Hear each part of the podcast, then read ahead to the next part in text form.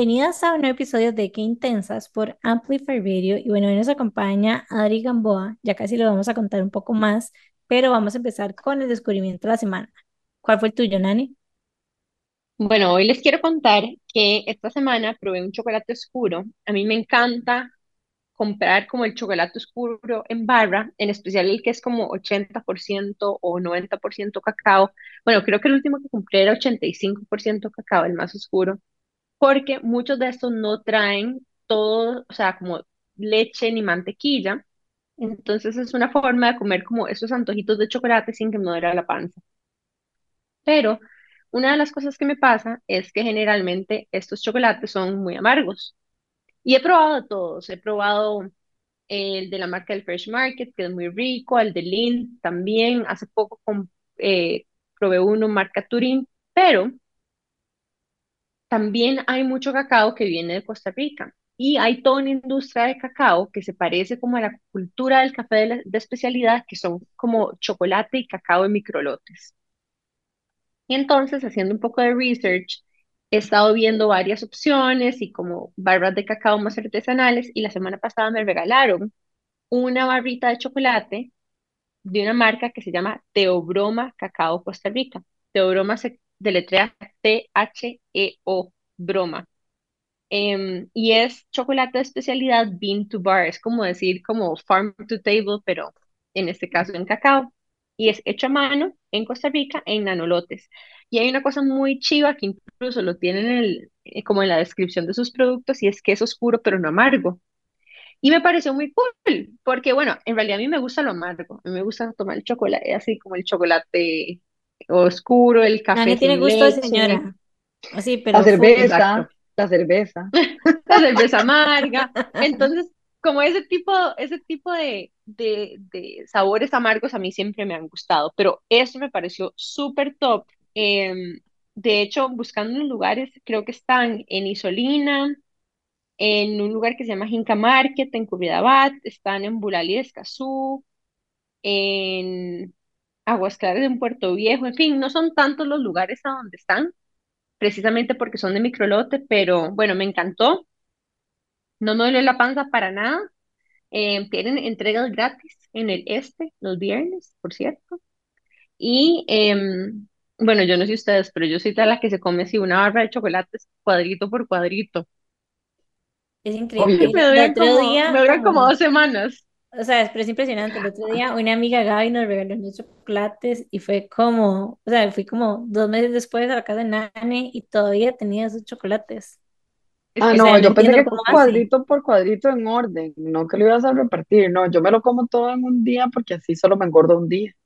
Ah, qué buena, qué buena lógica. No, yo me lo como, obviamente en Me rinde demasiado. pero digamos, le quiebro la parte de arriba, que generalmente son tres o cuatro cuadritos, pero solo me como uno a la vez. No, buenísimo, qué buena No, no, disciplina, estoy, muy, soy muy Demasiado súper, soy súper, ¿cómo se dice? Em, compulsiva con la forma en la que como un chocolate. Y lo más gracioso es que generalmente lo escondo. Y ¿De después Entonces me como un Nani sola, cuadrito, no sé qué nos escondí, pero ok. no, yo quiebro un cuadrito y lo escondo. Y después voy como a mi secret stash y otro cuadrito y lo escondo. Es vaciloncísimo, como si fuera un tesoro. Y vieran que desde chiquitilla lo hago así y ya, yo no sé, se me quedó pegada la, la, la La maña maña. Y, y me sirve un montón porque cada vez que quiero ir por un pedacito de chocolate tengo como que levantarme e ir a buscarlo. Entonces, a diferencia de que si uno los tiene ahí, que a veces come como por inercia. Así que bueno, esos son mis tips de cómo comer chocolate oscuro y además de dónde comprarlo. Bien. Muy bien, tengo que probarlo. Adri, ¿cuál fue Adri, tu ¿cuál fue tu descubrimiento? descubrimiento? Bueno, primero que yo soy súper comelona, entonces, o sea, eso es de las cosas que más me gusta en la vida, comer.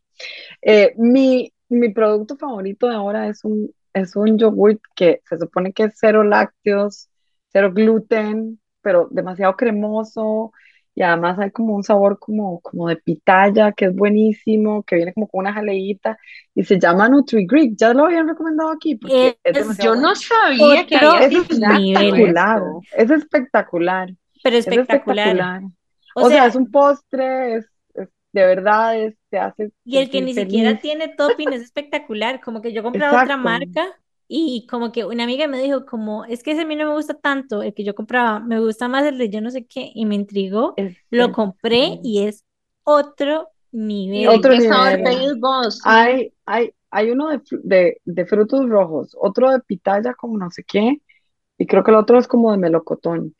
Y, o sea, los tres son buenísimos y también está, hay como de coco y o- hay, o Ah, sea, no, el El no, yogur no. regular, digamos.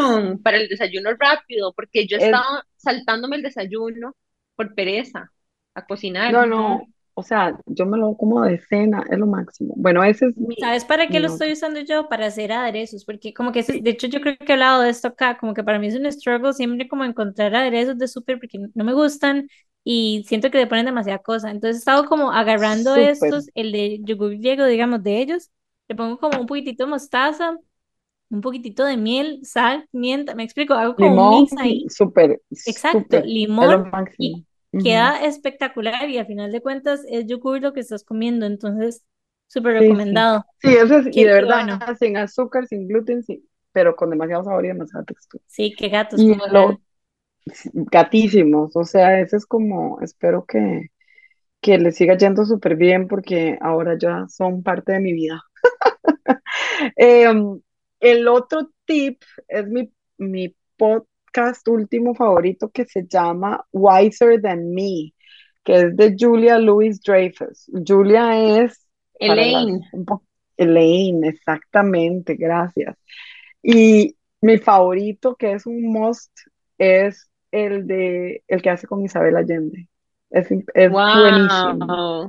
Entonces, Julia tiene como 60 años y entrevista como mujeres entre 75 y 80 y pico y es demasiado cool, demasiado ¿Y cool. es, es Vale Elaine la la de. Seinfeld o Ajá, Elaine? de Seinfeld. ¡Ay, Sí, qué sí, es ella. Y es, la verdad que es súper cool, súper cool su historia, súper cool.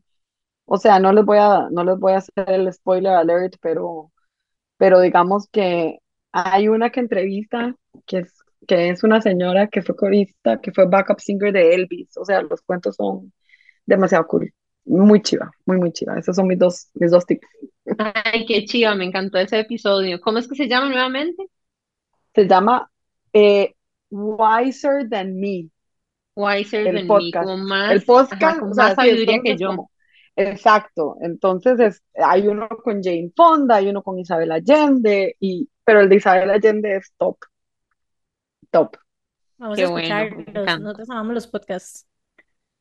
Jime, ¿cuál fue tu descubrimiento? Bueno, mi descubrimiento, la nena va a decir que se lo debo a ella, y es cierto. Como que las dos tenemos demasiadas intolerancias Confirmado. ajá, últimamente todo me cae todavía más mal, yo no sé qué me está pasando. Entonces, me recomendó unas pizzas, como que estaba en el súper, iba para donde Nani, y me dijo que había unas pizzas congeladas que no tenían ni lactosa, ni gluten, ni soya. O sea, un espectáculo. Y bueno, las pizzas se llaman Daya, ¿verdad? Era Nani que se llamaban. Es una marca Daya que es como de productos plant-based. A mí me encanta comprar el, bueno, las pizzas que son buenísimas y hay un queso rallado de ellos también porque em, se derrite súper bien. Como que si lo quieres derretir en tortillas y así, la marca Daya está súper top. Em, no es para todo el mundo, creo que alguna gente le sabe un poquitito distinto aquí probando los productos de ellos, pero también tienen queso crema tienen queso en, como en slices, ¿verdad? O en queso Monterrico, también lo tienen eh, rallado. Entonces, bueno, es cuestión como de probar los productos que ellos tienen, pero si quieren empezar por algún lado, definitivamente las pizzas congeladas. No es que son baratas, pero No, realmente resuelven súper bien porque, digamos, una pizza que cuesta como, creo que como nueve mil, cuestan diez mil, em, pero, pero lo valen, digamos, porque al final de lo cuentas te estás ahorrando, perdón, como sentirte mal. O sea, que tu cuerpo se sienta mal, porque a veces como que esto de las intolerancias, hay gente que tal vez no, y no tiene como es como ir a un restaurante, es como ir a un restaurante, básicamente. Em, pero entonces lo que yo hago es agarrar estas pizzas y las parto en pedacitos un poco más pequeños que los slices y las boqueo para cuando hay como algo en mi casa. Entonces ese día compramos dos pizzitas y las boqueamos y de verdad que la gente que no come sin gluten y sin lactosa, ni se da cuenta que son pizzas especiales. Es top. Ujú. Entonces, para mí, eso es como además el cherry on top. Tienen tres sabores, bueno, el helado todavía tres sabores, está una que es como suprema, una que es vegetariana y una que es como con varios quesos, pero espectacular. De verdad que hiper, hiper recomendadas y me parecen también como demasiado salvatantes cuando uno no tiene como nada en la casa y como que quieres comerte algo, pero, pero sí, te da pereza salir. Entonces, highly recommended, los pueden encontrar en el auto. Y bueno, les vamos a contar a quién tenemos por acá el día de hoy. Y bueno, hoy nos acompaña Adri Gamboa. Adri actualmente la gerente país de IBM Costa Rica, así como la líder global de servicios de tercerización de recursos humanos. Ella es ingeniera industrial de la Universidad de Costa Rica, una apasionada de su país que ha tenido la oportunidad de trabajar en Procter Gamble, National Instruments y también en IBM. Cuenta con más de 20 años de experiencia en servicios de transformación, innovación en las áreas de servicio al cliente, tecnología, finanzas y recursos humanos. Se unió a IBM en el 2004, siendo la primera del grupo IBM Costa Rica. Adriana tuvo diferentes puestos como responsable de operaciones en Costa Rica, con una especialidad en servicios de recursos humanos. Actualmente es responsable por equipos de más de 30 países del mundo, entre ellos México, Colombia, Perú, Brasil, India, Filipinas, Polonia, Hungría, Egipto, Malasia y Estados Unidos. Y Adri, bueno, es una líder con muchísima pasión por crear oportunidades en Costa Rica, además de colaborar en temas de diversidad e inclusión. Así que obviamente ya podrán imaginarse por qué la tenemos para acá el día de hoy. Bienvenida, Adri. Ay, muchas gracias, muchas gracias, más bien. Eh, súper contenta de estar acá con ustedes.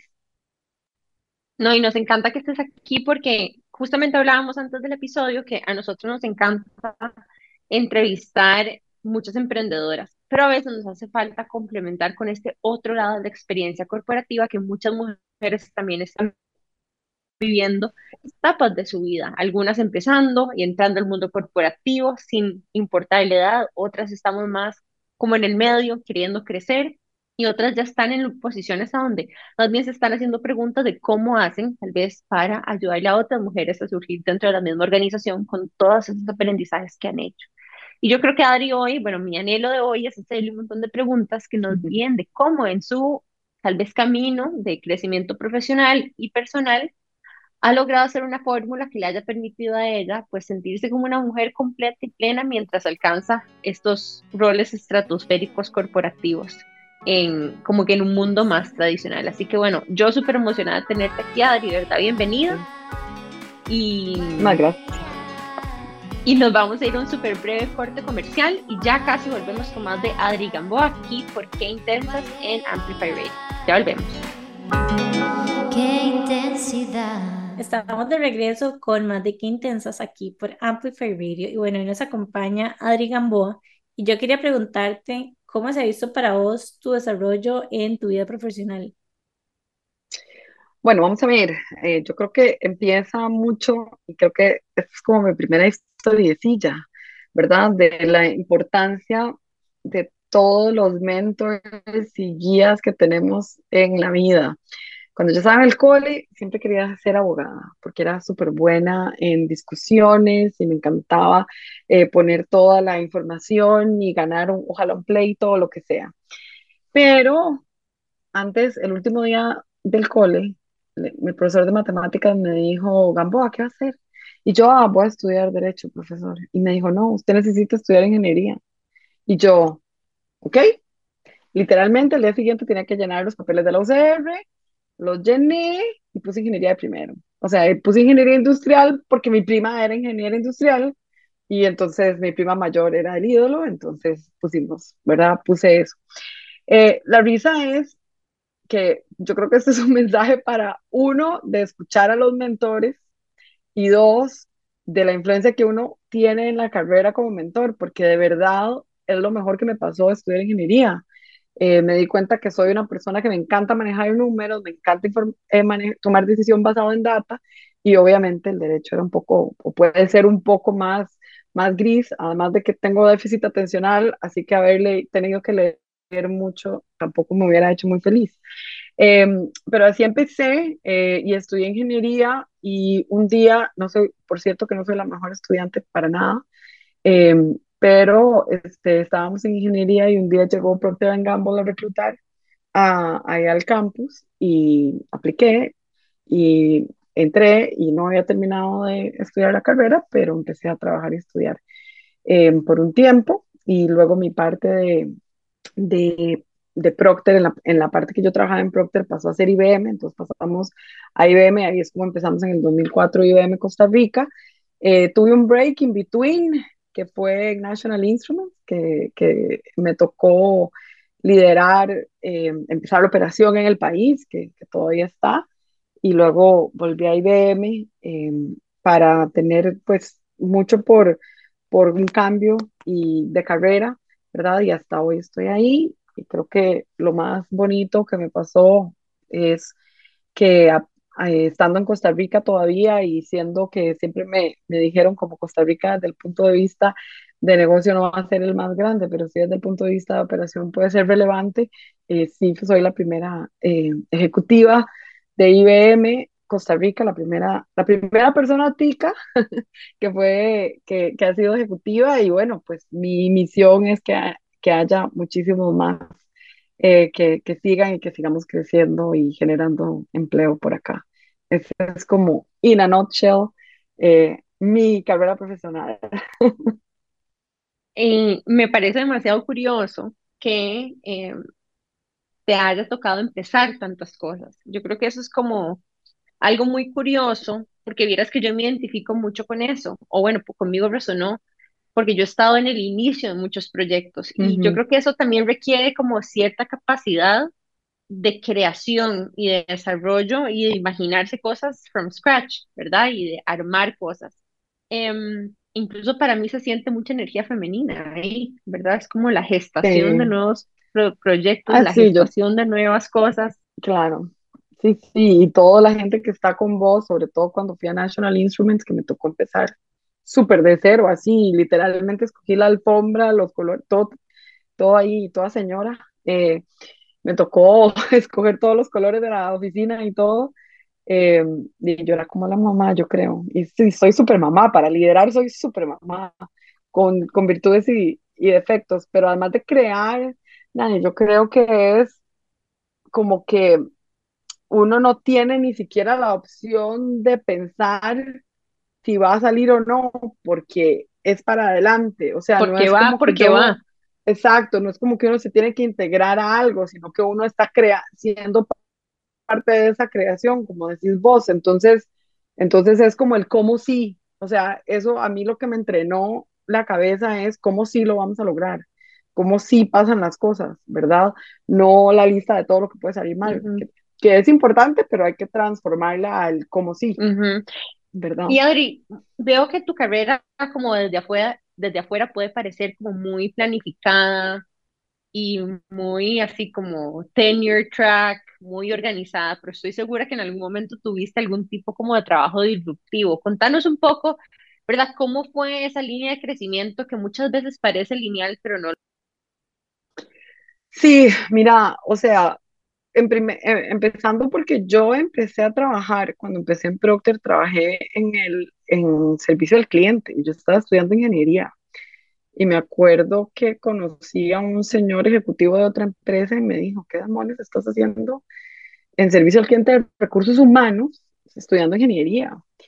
Y yo dije, al final todo es un proceso. Entonces yo siempre he tenido esta teoría de que aunque un trabajo no se vea muy cool, yo trato de transformarlo para que sea cool para mí, ¿verdad? Entonces, pues resultó ser una ventaja competitiva, ¿verdad? Para mí en ese momento. ¿Por qué? Porque había procesos viejísimos que nadie había vuelto y yo empecé a hacer diagramas de flujo, empecé a tomar tiempos, hice mi tesis ahí, transformé la, la forma en que hacíamos muchos de los servicios, etcétera. Entonces, para mí, como que cuando encuentro eso, siempre trato de transformarlo, ¿verdad? ¿Cómo hago que lo, cómo trabajo con lo que tengo para que me sirva a mí, ¿verdad? Ese, ese es un ejemplo. Eh, luego tuve otro trabajo, de hecho, cuando volví a IBM después de National Instruments, me dieron un trabajo que era como, como un proyecto a nivel de Latinoamérica de, de estrategia de recursos y era terrible, yo, porque cuando me dan un trabajo que es de mí para mí, o sea, que yo era como el individual contributor, y soy fatal, o sea, yo literalmente a veces me daba sueño y me dormía un par de horitas así, porque nadie se daba cuenta si yo no estaba o no, o sea, estaba trabajando de la casa, hasta que a los seis meses rediseñé el proceso y eliminé mi puesto y le dije a mi jefe, sí, es que usted no me necesita en este puesto. Entonces, más bien, eh, le dije, estoy muy aburrida. Entonces ya lo, me eliminé, el, autoeliminé el puesto y pasé en eso. Y, y yo creo que en general, la mayoría de los últimos puestos que yo he tenido, no voy a decir que fueron como de altibajos, pero ninguno fue un puesto que yo quise. Y tuve muchos mentores que me dijeron, en este vas a sobresalir. Y Di yo tal vez, no sé si por buen soldadito o por picada, este, tomaba el reto, pero nunca algo, no, no necesariamente fue que yo levanté la mano. Hablando de mentores, como que yo siento que, bueno, el personal para mí eso ha sido como un sueño que todavía no he logrado como concretar, por decirlo de cierta manera, y es que como que siempre que quiero es como que me pregunto, o sea, ¿cómo encuentro a una cómo encuentra uno a un mentor? ¿Qué hiciste vos para conectar con estas personas? Y también un poco de cuál ha sido tu proceso haciéndole mentoring, digamos, a otras chicas. Vieras que, qué buena pregunta, porque yo tengo una, yo soy súper blunt en esa parte de, de mentor, porque tiene que ser alguien con que uno haga clic personal. Es con, con alguien con que uno hace catarsis. A veces la gente quiere tener un mentor para impresionar a esa persona porque les respeta mucho y todo. No, todo lo contrario, es con la persona con que uno puede tener la crisis, ¿verdad? Exi- existencial y la persona que le tenga a uno cariño para aguantársela, ¿verdad? Y que esté también ahí disponible, porque hay momentos en que, por lo menos yo, he estado, o sea, he estado súper y pues de verdad que no sé para dónde agarrar y tengo un breakdown emocional, ¿verdad? De berrinche slash llorada en mi sesión de mentoría, ¿verdad? Entonces, o sea, no piensen que es como esta idealización, sino que más bien tiene que haber una relación personal, obviamente de respeto, pero también personal. ¿Y cómo lo he logrado yo? Mira, en el, en la carrera eh, pues yo creo que si pienso en, como en una, tal vez una fortaleza que yo tengo, es que a mí sí me importa mucho la gente con que trabajo y creo que tengo que tener un lazo con esas personas. No es que tengo que ser mejor amiga de todos, pero es un lazo de respeto, de, de admiración, eh, de que me importa cómo estás vos como persona, no solo como profesional. Y entonces he visto como esas cosas de confianza. Entonces, en ese proceso he tenido jefes o, tal vez gente más senior que ha trabajado conmigo, donde he establecido ese lazo, ese respeto y he podido tener la confianza para hacer preguntas. Entonces ha sido como algo un poco natural, no es como querer ser mi mentor, ¿verdad? También puede pasar eso, pero tiene que haber ese clic. Cuando a mí me han tratado de decir, ay, por favor, sé la mentora de fulanita, y, y hablamos y es como, uy, no, es como forzado, es como cuando los papás de uno le dicen, vaya, juegue cosa chiquita, y uno no quiere ir a jugar cosa chiquita, pero, pero es, es importante hacer ese balance personal y profesional.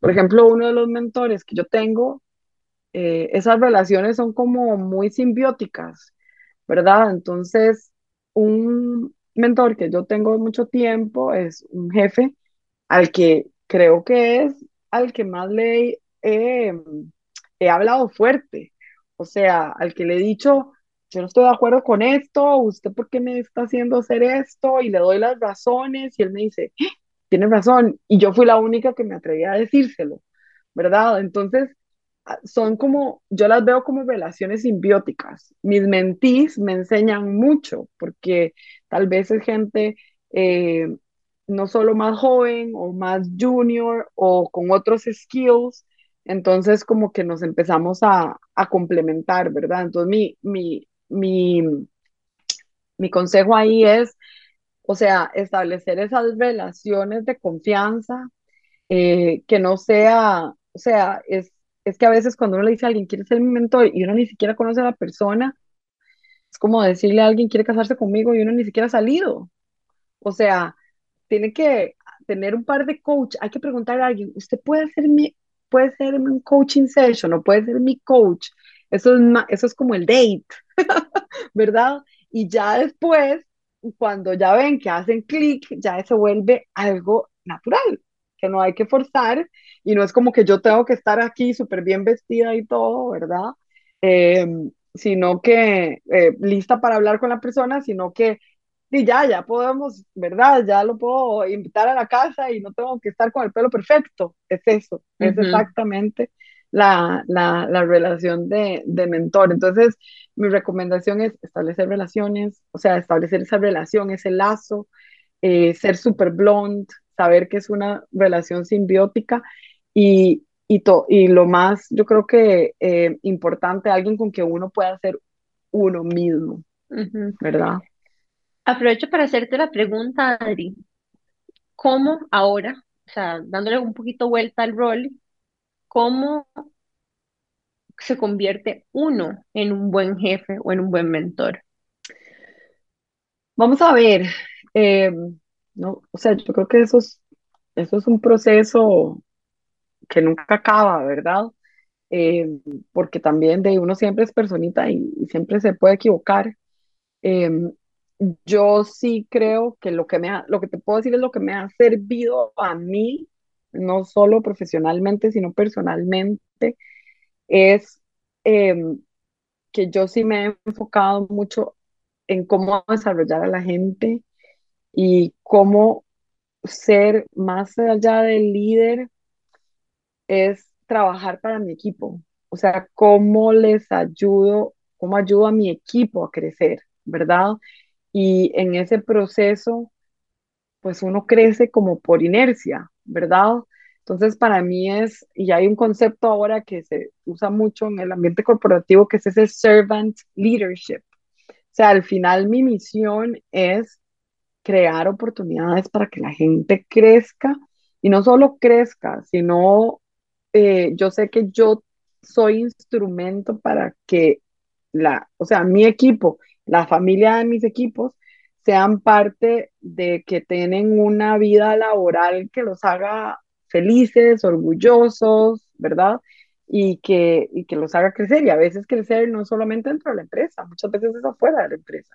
Entonces, ese, ojalá ese, ese sentimiento un poco altruista, ojalá, no voy a decir que yo siempre soy altruista, claro que soy egoísta, de vez en cuando, de que si la gente si trabajas para la gente, eso, eso se va a ver en, en tus resultados eventualmente y, y, tener ese, esa, esa pasión por lo que uno hace y lo que siempre le dicen a uno, que nunca le dicen a uno como líder, o por lo menos nunca me lo dijeron a mí, es escuchar.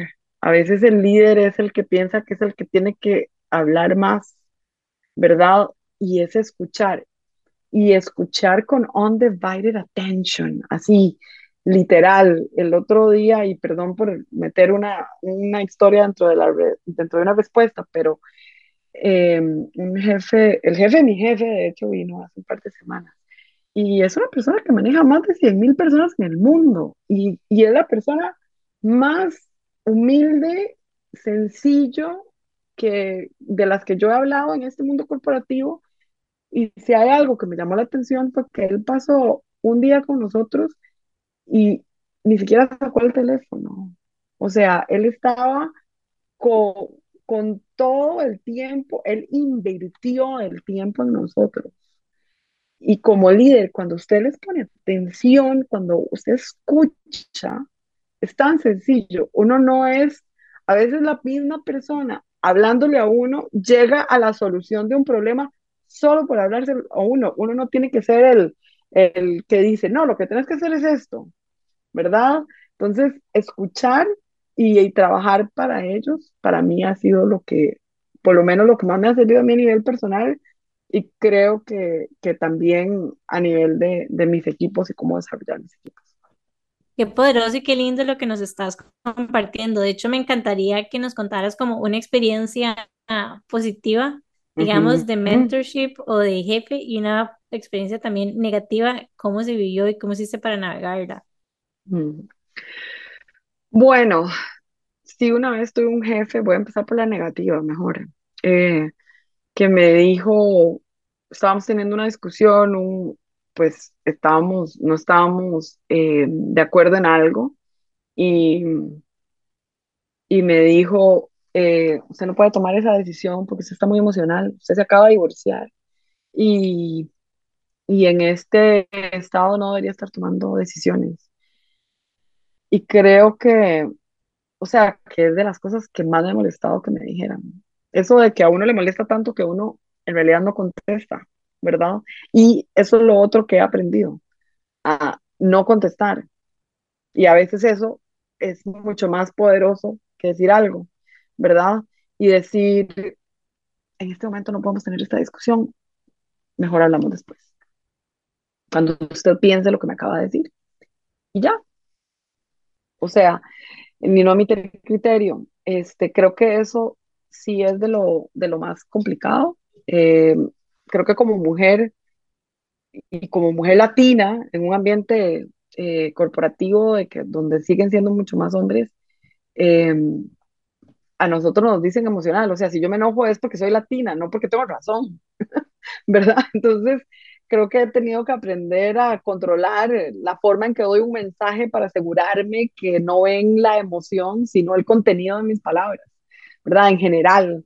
Eh, y experiencias positivas, creo que he sido súper afortunada de tener gente muy buena en mi camino, pero también porque yo he sido una persona muy leal con la gente que, que ha sido buena conmigo también y eso como que, que se, se, devuelve, ¿verdad?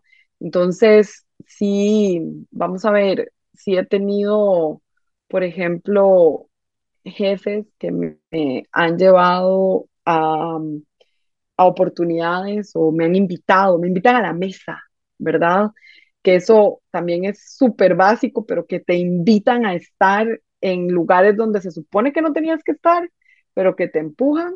Una cena, una reunión, eh, aunque uno esté, tenga que estar calladito, lo que uno aprende más es estando a la par, ¿verdad? Y observando.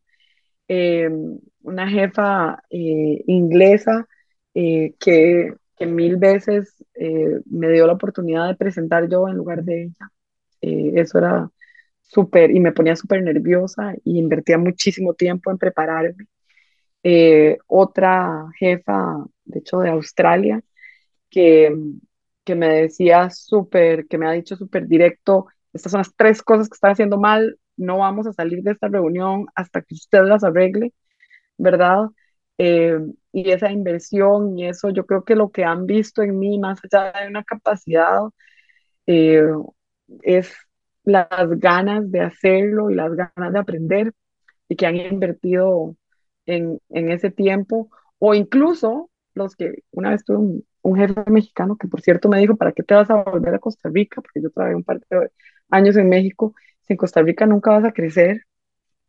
Y ¿qué es Costa Rica? Me decía, si nunca vas a crecer. Y yo, o sea, ¿usted qué cree que yo vivo en un hueco?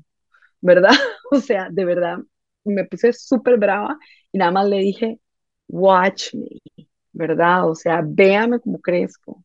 Y, y él duró 37 años en IBM para ser ejecutivo y yo a los 39 años de edad fui ejecutiva. Entonces, pero voy a decir algo, no fue como una revancha ni nada por el estilo, fue como una, ¿verdad? A veces a uno lo tienen que picar un poquito. Y fue bien, o sea, es una, era un asunto de orgullo, no se volvió una cosa de poder ni de plata, sino de orgullo. Y él fue el primero que me llamó a felicitarme cuando me promovieron. El primero. Y el que mandó un correo a todo el equipo que teníamos en México, decir, Adrián es el orgullo de nuestro equipo, vean lo que pueden hacer, ¿verdad? Saliendo de acá. Entonces, al final, casi todas las historias, eh, incluso esa del jefe que dije que me dijo lo de, lo de que estaba muy emocional para el divorcio, vuelvo a lo mismo, ser blunt y ser honesto y ser respetuoso y ser sobre todo kind, ¿verdad? Ser amable en el proceso. Eh, él mismo, años después, cuando ya no estábamos trabajando, me lo topé en un aeropuerto y me dijo, ¿se acuerda aquello? Usted tenía razón. Y se acuerda aquella cosa, eso y el otro. Entonces, al final, creo que cuando uno hace las cosas con buenas intenciones y no con ganas de destruir, eh, siempre salen cosas buenas. Pero claro, el proceso, como decía Nane antes, es como arriba, abajo, lágrimas, ¿verdad? Sangre, todo. Hay algo que hablábamos antes de empezar a grabar y es como a veces también tenemos que ser estratégicos a la hora de hacer nuestras jugadas, porque al final de cuentas sí van a haber como ciertas actitudes que podamos considerar injustas o con las que no estamos de acuerdo, pero más allá de nada más llegar y hacer un berrinche o lo que sea, muchas veces es mejor, como decís, guardar silencio o hacer algún otro tipo de movida, digamos, que sea más estratégica. Pero bueno, nos vamos a ir rápidamente a un corte comercial y ya casi estamos de regreso con más de Adri aquí por Qué Intensas en Amplify Radio. Qué intensidad. Estamos de regreso con más de Qué Intensas aquí por Amplify Radio. Y hoy tenemos a Adri Gamboa con nosotras, gerente de IBM, una persona que tiene una trayectoria corporativa de muchísimos años y que justamente nos acaba de compartir algunos de sus aprendizajes como mentora y como mentí también. Y Adri, una de las cosas que nosotros más hablamos aquí en este espacio también es tal vez esa tensión entre nuestra vida personal y profesional. Y hemos aprendido a través de entrevistar a más de 130 mujeres que cada una tiene su propia fórmula y su propia definición, ¿verdad? De, de cómo lograr ese equilibrio que a veces se logra, eh, ¿verdad? Como, como vos decías en algún momento, como que puedes tener una buena, no sé, una vida eh, saludable, pero al mismo tiempo tenés que, voy a decirlo otra vez, Monte Cortés. y una de las cosas que nos hemos dado cuenta es que cada quien tiene su propia fórmula de lo que significa no solamente el éxito, sino que cómo balancear esa vida personal y profesional. Em, y es a través tal vez de escuchar esas fórmulas de otras mujeres que muchas de nosotros nos damos cuenta que, o número uno, wow, yo hago lo mismo, o esa estrategia me funciona a mí también, o tal vez nos podés incluso inspirar a estrategias que ahorita no se nos están ocurriendo, pero que tal vez podrían ser posibilidades para nosotros. ujú. Entonces, de aquí viene mi pregunta. Contanos un poco de cuál ha sido tu fórmula de vida personal profesional. Y que es complicada esa pregunta, em, pero bonita. Vamos a ver, yo creo que lo, lo primero en general, uno tiene que saber que se puede todo, pero no todo al mismo tiempo. Entonces, y eso sobre todo se lo digo mucho a las mujeres, ¿verdad? Porque está la que de una vez dice, no puedo porque A, B, C y el trabajo tiene que ser segundo lugar porque lo más importante es la familia y tienen esa estructura, ¿verdad? De por vida. Y o la que quiere hacer absolutamente todo al mismo tiempo y se quema en el proceso. Eh, en mi caso probablemente eso es lo que, o la parte personal, es la que se ha salido más de mi estructura de, la Adriana de cinco o seis años, ¿verdad? Que le, que le ponen el chip, que uno va a salir de la escuela y va a tal colegio y de tal colegio va a tal universidad y luego va a empezar a trabajar y luego va a encontrar el amor de su vida y va a tener hijos y va a tener un perrito y una casa con jardín. eh, y, y bueno, o sea, yo creo que cuando, que ahora lo mencioné antes, cuando me divorcié, a mí se me cayó mucho y me costó mucho, honestamente, recuperarme de eso, más allá de por el dolor de, pues, ¿verdad? De que una relación no funcione, que eso siempre duele mucho, es como, ¿y ahora qué? O sea, eh, y, y me divorcié, yo digo relativamente joven, o sea, no tenía que renunciar a tener hijos, eh, pero con el tiempo me di cuenta que no iba a pasar y ese proceso fue muy complicado para mí. Y como aceptarme como no, o sea, como mujer no fracasada, porque ese es el chip que le ponen a uno, o por lo menos a mí, o, y, y eso que mis papás son maravillosos, pero creo que venía más, más allá que de tu familia, viene como de la sociedad, ¿verdad? Eh, me costó, me costó años de terapia, eh, de hecho, perdón por hacer el comercial dentro de la historia, pero el otro día estaba en una mesa de tragos y alguien me, yo emitiendo mi humilde opinión, alguien me dijo, este, vos has ido terapia, ¿verdad? Y yo, ah, un montón. Y me dice, el mae me dice, se te nota. Y yo, gracias. Y es de los mejores, de los mejores piropos que me han dado. Pero bueno, muchos años de terapia, hablen de que llevan terapia, por favor, no satanicemos eso.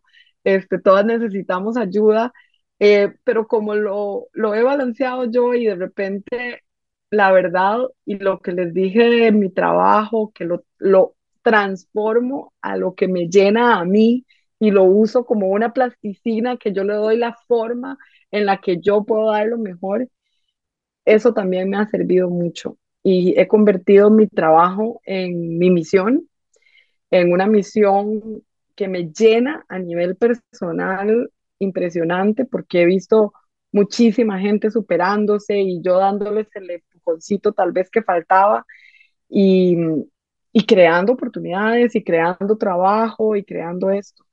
Y eso también lo paso a es lo más importante para mí a nivel personal. Tengo una familia maravillosa, tengo unos amigos maravillosos que, que son mis hermanos, de hecho la mayoría de ellos desde por lo menos, creo que el average amistad mía y yo tampoco es que soy grande, pero no tan grande, voy a cumplir ahorita en un mes 46 primaveras y, y tengo, la mayoría de mis amistades tienen más de 20 años, es muchísimo tiempo, ¿verdad? Y eso solo se logra con calidad de tiempo, eh, con crear, con saber que uno o es, tenés que estar, cuando estás, tenés que estar. O sea, no es que se va de ir a una fiesta y estás en el celular contestando emails o textos o lo que sea. O sea, es estar, ¿verdad? Y hacer esa, eh, tener ese, ese balance implica invertir tiempo en el momento donde estás y vivir ese momento y, y poder siempre este, manejar esas prioridades para que se complementen. Eh, y, y, yo creo que eso me ha dado muchísima paz eh, emocional. Eh, tengo gente maravillosa en mi vida y, y creo que, que, lo que más ha, ha, ha, sido es eso, ¿verdad? Ese, ese balance y ese siempre sacar el tiempo para las cosas más importantes, ¿verdad? Pero también eh, rodearse de esa gente que, que te apoya en ese camino y que al final también eh, se acoplan a ese camino tuyo. Entonces, tal vez yo, yo solo tengo una sobrina, de verdad, pero tengo un montón de sobrinos, ¿verdad? Como políticos o, o espirituales o de todos mis, mis hermanitos, de mis amigos y así y he podido tener ese, ese balance, pero en general yo, yo diría eh, aceptarse, tener ese proceso de aceptarse de lo que uno quiera hacer y lo de que implique eh, tu, tu vida laboral con tu vida personal y de alguna forma se tienen que complementar, son mundos que se complementan, no son, no son mundos diferentes. Eh, y lo de apreciar y fortalecer esas relaciones personales en el proceso son súper buenas, pero claro que, que, en ese proceso es aprenderse a aceptarse a uno mismo, no ser demasiado duro con uno mismo, ¿verdad? Eh, yo contaba que, que a veces uno dice, ¿verdad? Yo me, yo me sentía menos mujer, entonces yo decía, y claro, es que yo tengo que hacer más cosas, yo tengo que hacer más ejercicio porque tengo más tiempo, tengo que trabajar más porque tengo más tiempo, y al final también... Como en comparación con otras mujeres que tenían hijos, decís vos. Claro, que yo siempre me comparaba, por supuesto que siempre me comparaba, ¿verdad? Y aceptarse uno y abrazarse uno es súper importante, ¿verdad? Y agradecerse uno. O sea, yo, yo vacilo no sé si han visto este, eh, ¿cómo se llama?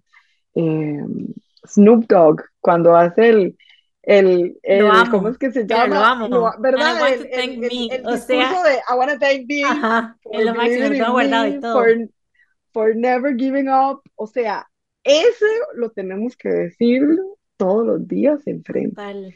Y ese es el balance también en mi vida personal y, y profesional. Y yo aprendí a vivir con esa parte de mí a nivel personal y estoy súper realizada a nivel personal, ¿verdad? Y dije, es que eh, tal vez no tengo, no, o sea, no tengo hijos, pero tengo la, la bendición de, de tener muchísima gente alrededor mío, muchísimos niños alrededor mío y muchísimas mujeres alrededor mío a las que puedo empoderar, ¿verdad?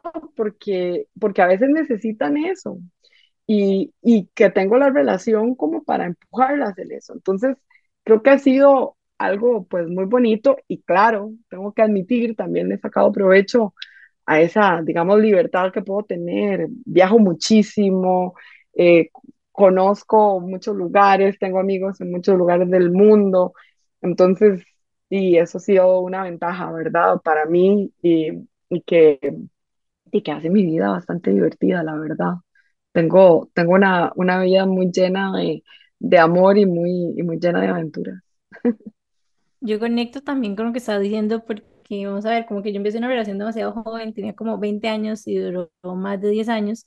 Bueno, el año pasado la relación se acabó y tal vez como que yo no me imaginaba a mis 30, me explico, como todavía había estado con una persona, como que hasta cierto punto como que uno pensaba que iba a seguir así.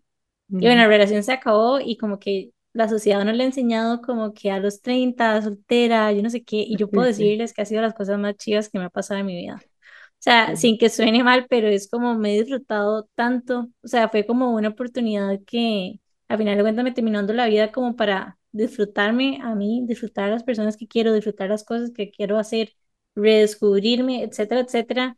Y para nada es como siguiendo como la estructura que vos decías, que yo creo que todas crecimos como con ese mindset, digamos, de que a tal edad tenés que yo no sé qué, ne, ne, ne, y sí, al final sí, de sí. cuentas es como esto que tal vez como que en su momento no lo no me lo esperaba y terminó siendo algo muy chido que, como decís, me dio también como demasiadas libertades y oportunidades y no sé, de todo. Entonces es como, a veces inclusive como ser más autocompasivas, Sí, no sé, claro. como que siento que, I ajá, wanna como que a thank me. que, sí, y de hecho voy a compartir una frase que, bueno, parte de mis actividades es que el fin de semana fui a a un book club con Lucía Díaz, que es una psicóloga top, ¿no? tenemos episodio con ella.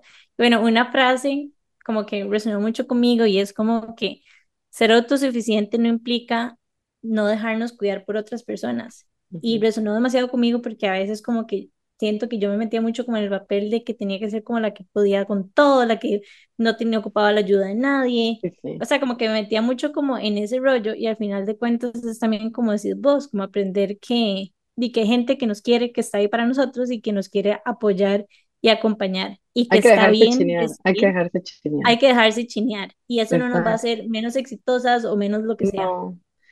No, no, Ajá, y es como sí. algo que hay que, o por lo menos para mí ha sido como un proceso, digamos, también como navegar y de hecho cuando ahora que hablas de terapia como que pienso en mi psicóloga que muchas veces me decía, pero es que una, como que la madre siempre me tiraba como que que me tenía que dejar acompañar, o sea, que por qué no me dejaba acompañar en mis procesos. Y era como que yo lo veía como, no, es que yo tengo que... ne, ne". Y cuando escuché esa frase el fin de semana fue como mind blowing, porque me di cuenta que estaba asociando la autosuficiencia con, ¿cómo se llama? Bueno, ya, ustedes entienden, ya me fui un poco de right, así No, no, pero, pero bien, bien. Y, y sí, a, a tu punto ese, que de hecho a mí también me pasa, y ese es el feedback que me han dicho en terapia, eh, que así como piensan los demás, piensen usted, para usted. O sea, no solo dejarse chinear, que chineese usted. O sea, ¿cómo puede ser posible que usted pueda ir a medianoche a buscar la pastilla para tal cosa, pero cuando usted le duele la espalda se queda ahí sufriendo sola porque no agarras el teléfono para llamar a alguien y decir, venía a ayudarme con esto? Entonces, es como súper importante tenerse y no juzgarse. Y, y como para, para, yo creo que para todos, o sea, una de las cosas también en el trabajo que me afectó como mi vida personal es que de verdad a mí hasta me daba vergüenza decir que no tenía hijos o no estaba casada, porque se ve como un failure, ¿verdad?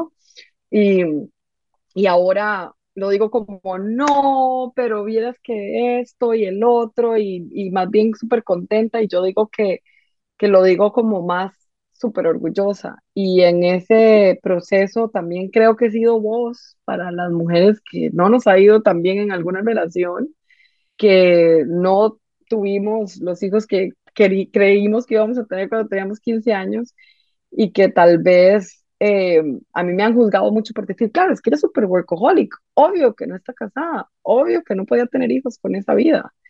Y, y más bien es todo lo contrario, fue como yo hice lo mejor que pude de la vida que tengo y gracias a Dios he podido eh, usarlo como una herramienta para abrir puertas para mucha gente que tal vez no pensó que iba a tener esas oportunidades y lo tomo como una misión y educo a todos de que no, todo, no todos tenemos ese mismo camino, eh, no todos tenemos ese mismo journey, ¿verdad? Eh, y, y está bien, y está bien, ¿verdad? Y es, y es esa diversidad la que nos, la que nos hace pues enriquecernos más como equipo y como sociedad, ¿verdad? Pero educar es súper importante, educar a la gente, decirle que, o sea, por qué pasan ciertas cosas, por qué yo me siento feliz así o no, eh, y quitar esos estereotipos, un poco los negativos por lo menos, es importante. Muchísimas gracias por haberte apuntado a ser parte de Qué Intensas y por haber compartido con nosotras el día de hoy. Encantaría preguntarte dónde pueden encontrarte si quisieran saber más de vos. O sea, creo que yo soy súper open con mi Instagram, con mi LinkedIn, sobre todo. Eh, esta es la parte corporativa, ¿verdad? Ahí pongo todas mis aventuras en, en todos los lugares donde tengo equipos, ¿verdad? Y, y todo lo que está pasando. Así que eh, súper feliz y también si alguna quiere hablar conmigo, buscar consejo eh, para coaching, lo que hablábamos antes, ¿verdad? Y todo, yo súper abierta. Me encantan estas conversaciones, me encanta que hagamos comunidad y me encanta que, que crezcamos siempre, juntas, intensamente. Mm, qué linda. Muchas gracias, Adri. Yo me sumo a las palabras de Jime, decirte que me encantó este episodio. Gracias por, como dicen, shed some light, ¿verdad? Alumbrar un poco eh, los retos reales que se viven en el mundo corporativo y, y darnos esperanza.